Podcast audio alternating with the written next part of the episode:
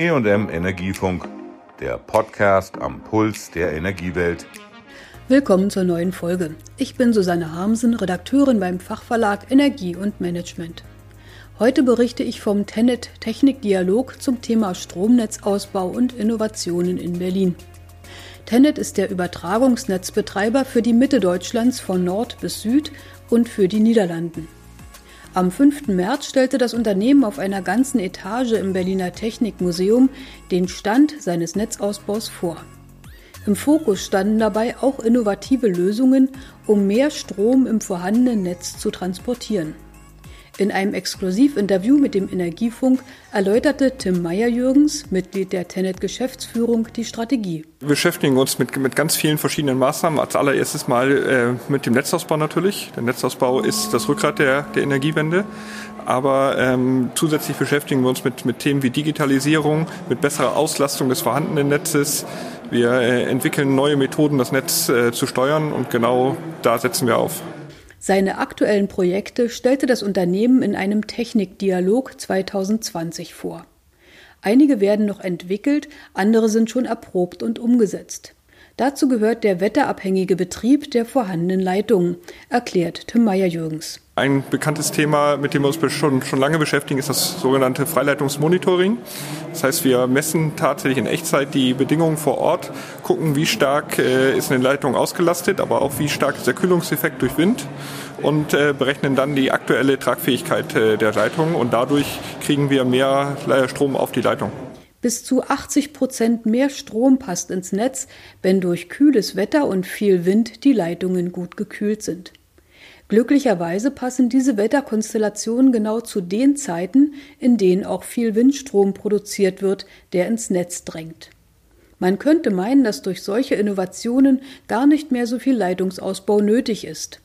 Dem widerspricht der Tenet-Vertreter allerdings energisch. Alles, was wir jetzt sehen, der Netzausbau, den wir heute geplant haben bis 2030, ist zwingend erforderlich mit allen Innovationen, die wir sehen. Wir haben heute im Netzentwicklungsplan bereits etwa 5 Gigawatt an innovativen Lösungen schon mit eingeplant, zusätzlich zu dem Netzausbau, den wir jetzt sehen. Aber das, was da ist, ist auch zwingend erforderlich. So zeigte das Unternehmen bei seinem Technikdialog auch die neuesten Entwicklungen im Kabelbereich, darunter Drehstrom-Erdkabel und ihre Einbindung ins Oberleitungsnetz. Ebenso die Gleichstromkabel, die für die Südlink- und Südostlink-Trassen unterirdisch verlegt werden sollen. Sie werden als Stromautobahn den Windstrom von See und aus den nördlichen Bundesländern in den Süden transportieren, wo nach Abschaltung der Kernkraftwerke sonst die Lichter ausgingen. Tenet plant derzeit durch ein Pilotprojekt mit zwei Speichern als Netzbooster noch eine höhere Auslastung der Stromleitungen fahren zu können. Die beiden 100 Megawatt Speicher im Norden und Süden platziert sollen dabei die nötige Sicherheit bieten. Für eine Stunde können sie als Reserve dienen, falls eine Leitung ausfällt. Das bietet Zeit genug, um andere Netzstabilisierungsmaßnahmen zu ergreifen.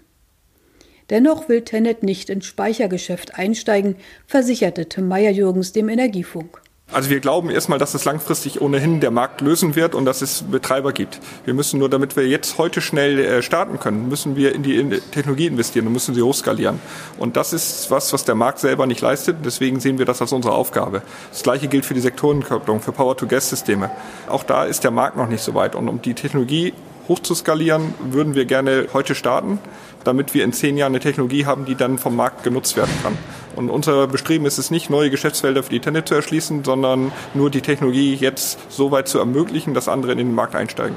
Nur ein systemisches Denken, das den Stromsektor mit allen anderen Energiebereichen verkoppelt, könne die Dekarbonisierung bewältigen. Deshalb sei Tenet bereits dabei, Wasserstofferzeugung aus erneuerbarem Strom zu erproben, berichtet er weiter. Wir gucken mit anderen Partnern, zum Beispiel mit anderen Gasnetzbetreibern, wie man einen Elektrolyseur in einem großen Maßstab bauen kann und wie man das Stromnetz mit dem Gasnetz koppeln kann. Wir gucken uns die Technologie aber auch an für die Vernetzung der Nordsee.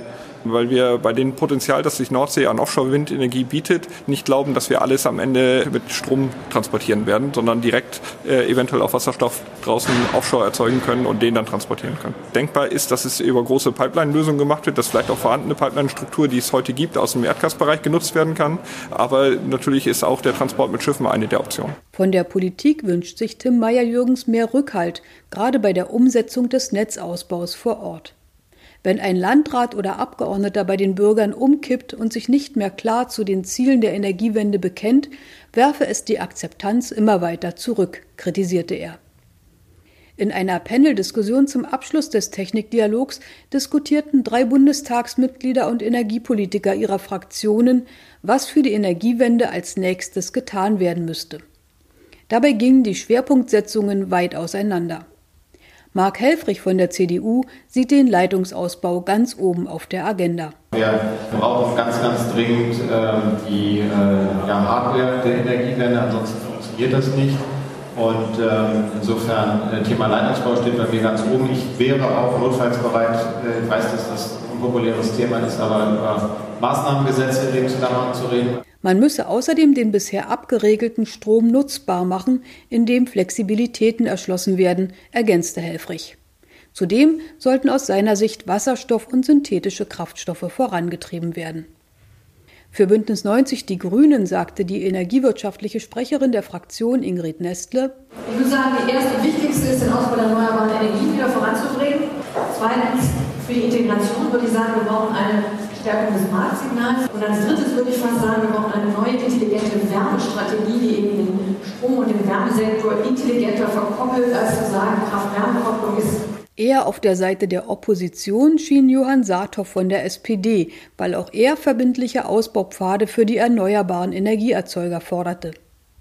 Die im Koalitionsvertrag niedergelegten Ziele, 2030 65 Prozent des Stroms erneuerbar zu produzieren, müssten auch im Gesetz umgesetzt werden, forderte er. Beim Netzausbau war er sich mit seinem Koalitionskollegen von der CDU einig und forderte mehr politische Unterstützung. Aber auch hier könnte der Gesetzgeber Dinge besser machen, meint Johann Saathoff. Und darauf besonders mit Augenmerk auf die Anreizregulierungsverordnung, also nicht nur in Beton und Kupfer zu fördern, sondern auch in Digitalisierung, in Intelligenz. Äh, die Maßnahmen, die es sozusagen im technischen Bereich gibt, äh, nationale Phasenschieber, Temperaturmonitoring und so weiter und so fort, die auch tatsächlich flächendeckend zu nutzen. Schließlich sei eine Sektorkopplung zum Beispiel über Wasserstoff aus Strom wichtig zum Erfolg der Energiewende, schloss Saathoff. Damit war er sich wieder einig mit Tim Meyer-Jürgens von Tenet. Das war die heutige Folge vom Technikdialog 2020 der Tenet in Berlin. Tschüss, sagt Susanne Hamsen. Das war der EM Energiefunk. Bleiben Sie voller Spannung und bis nächste Woche.